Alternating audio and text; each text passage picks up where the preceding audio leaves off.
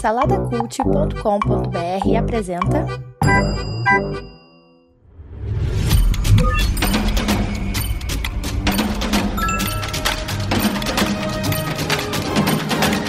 Bicicletas Voadoras. Apresentado por Bruno Guedon. The Offer agrada, mas decepciona. Antes de partir para a resenha, segue o arroba Bicicletas Voadoras Cast no Instagram. Nas plataformas aí de podcast, avalia o Bicicletas com 5 estrelinhas. Assim como, se você estiver vendo no YouTube, clica aí em gostei e se inscreve no canal. A gente está hospedado lá no saladacult.com.br, um portal com diversos podcasts para você curtir, beleza?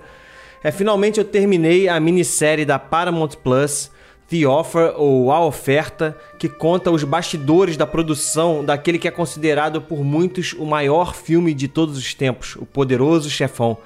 A série acompanha ali mais ou menos desde o lançamento do livro do Mário Puzo até a coroação com o Oscar de melhor filme e a preparação também ali para o segundo filme.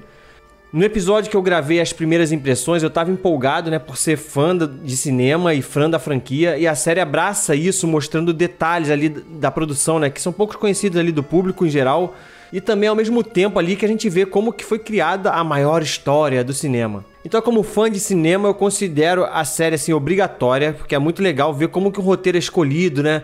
E como o produtor ali, o Al Rudd, que é interpretado pelo Miles Teller, como ele precisa fazer ali das tripas coração para que o resultado final do filme seja mais próximo possível daquilo que foi idealizado lá atrás no início, né? Na, na formação ali do roteiro e tal.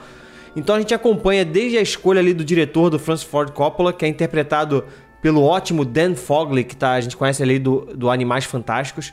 Também dos atores Marlon Brando, do Al Pacino. Os atores não estão na série, tá? A gente vê ali é, outros atores interpretando esses atores. Isso tudo é muito legal para quem é fã da sétima arte. Agora, o que, que movimenta uma obra, né?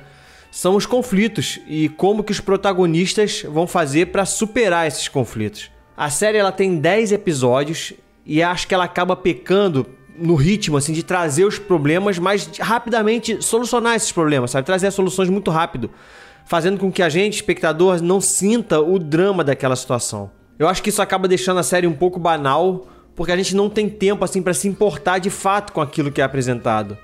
Por outro lado, alguns personagens conseguem ser bem desenvolvidos, é, como a secretária Betty McCarthy, que é interpretada pela Juno Temple, que a gente conhece ela ali do Ted Lasso, ótima série da Apple TV Plus. Uma mulher que é forte, independente, ela se torna ali o braço direito do Al Rudd durante todo o processo de produção do filme. Assim também como o CEO da Paramount na época, o Bob Evans, que é interpretado pelo Matthew Good, consegue também ter uma certa profundidade ali ao destacar a excentricidade dele e o olhar artístico diferenciado que ele tem é, em meio a um ambiente que visa lucro acima de tudo. Então tem muito essa dualidade ali de arte e dinheiro. Em alguns aspectos, a série apela para um retrato mais caricato de algumas situações, como a relação da produção com a máfia ali, por meio do, do personagem interpretado ali pelo Giovanni Ribisi, que é o John, Joe Columbo. Ele faz esse personagem mafioso e tal. O ator empresta até uma voz bem diferente daquilo que a gente está acostumado a ver, né? Mas como eu falei, a série ela pressa muito as coisas e fica um pouco difícil de engolir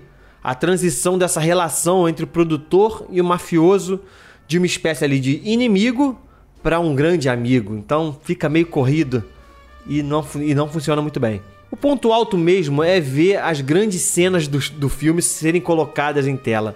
Uma escolha da produção é não mostrar os atores recriando as cenas em si, mas mostrar a reação de quem está ali nos bastidores, dirigindo, filmando, a reação dessas pessoas àquilo que está sendo filmado. Então fica ali na gente uma curiosidade, porque a gente queria ver a cena, né, de, de fato, mas dá para entender pela reação das pessoas como que tá sendo a sensação de ver aquelas cenas serem feitas. Se a gente quiser ver a cena de fato, né, é só pegar o filme de 72 que está disponível aí na Amazon e assistir.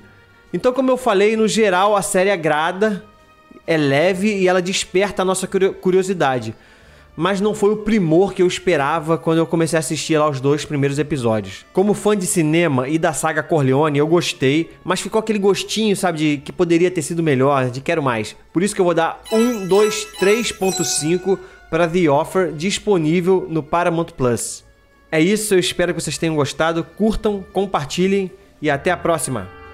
Fui!